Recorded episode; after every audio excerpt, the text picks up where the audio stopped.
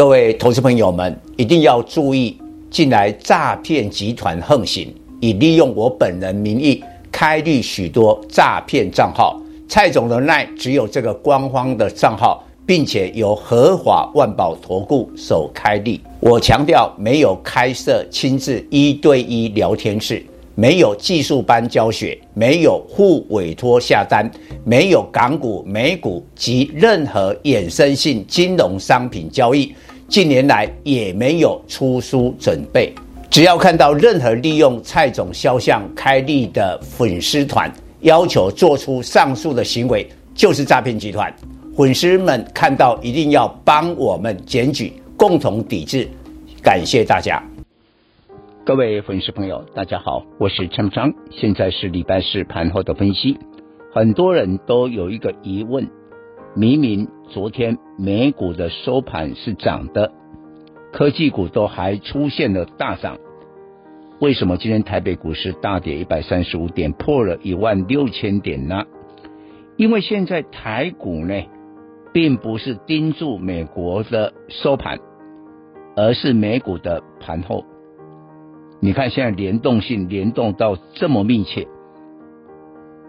那盘后的时候呢，有两家重量级美国的科技股公布了财报跟财测。一个呢是大家比较熟悉台积电的大客户 NVIDIA，它的财报还好了，但对这一季的财测是悲观的，最主要会是在游戏跟资料中心。都不好，尤其是游戏，因为现在疫情的红利消失，大家都往外跑了，出去旅游了，没有再待在家里面啊，宅经济的。所以盘后呢，大概目前是大跌六盘。那另外一个部分呢，是云端数据的服务商，这个我们的粉丝可能就不太熟。Snowflake，但这家公司两年前 IPO 的时候，吸引了股神巴菲特的大力投资。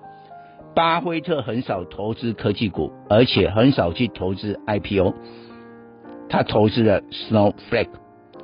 Snowflake 呢，他上一季亏损，而对未来营收成长认为会放缓。那我认为。它的原因其实跟 Amelia 差不多，就是疫情红利减少了。你看过去两年啊，大家都待在家里面，远距商机啦，宅经济啦，然后呢，在这个家里面啊，就下单啦、电商啦、购物啦，你是不是需要很多的云端数据？所以 Snowflake 那时候 IP 之后啊，哇不得了，股票啊是大涨的，现在完全不一样了。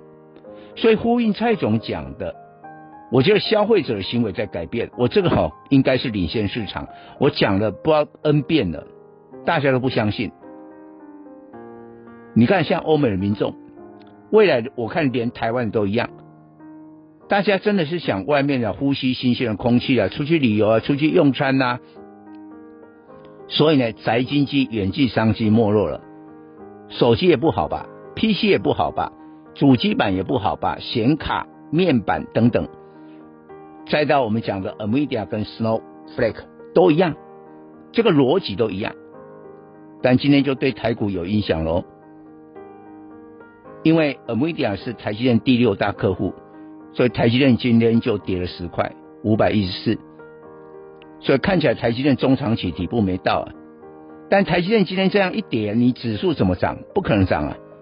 它光一档股票就把指数啊吃掉超快九十点呢，然后呢，很多我认为是 A 级的电子股，就资料中心这个是长期看好，那台厂的一个利基呢就做那个相关的 server 伺服器，但你看今天呢、啊，纬颖，纬颖就是那个伺服器的代工啊，那个公司很赚钱呐、啊，跌停板呢，那做伺服器远端控制晶片的信华股后。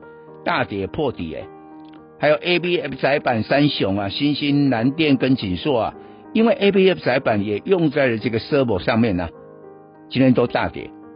金相电呐、啊、建测啦，哇，很多很多啦。都是非常好公司都大跌了，所以现在电子股你要小心了，啊，连最好的都这样跌，那恐怕电子股真的中长期的这个底部还没有到。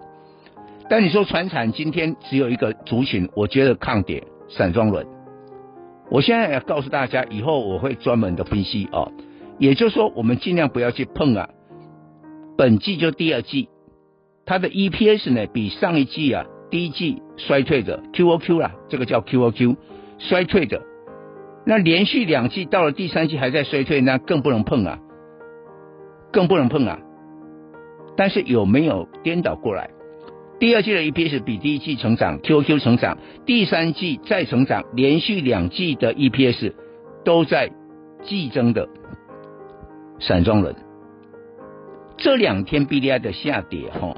是因为涨太多，做了一个修正，但是反而创造了买点，所以很多的散装轮哦，你看第一季的 EPS，你会觉得说，哎，好像还没有很强，第二季就跳起来，第三季继续的成长，所以你可以看今天呢，包括像台行啊、四维航啦、慧洋 KY，哎，今天大盘杀了一百多点，他们是收红的。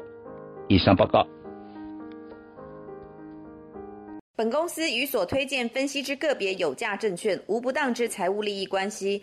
本节目资料仅供参考，投资人应独立判断、审慎评估并自负投资风险。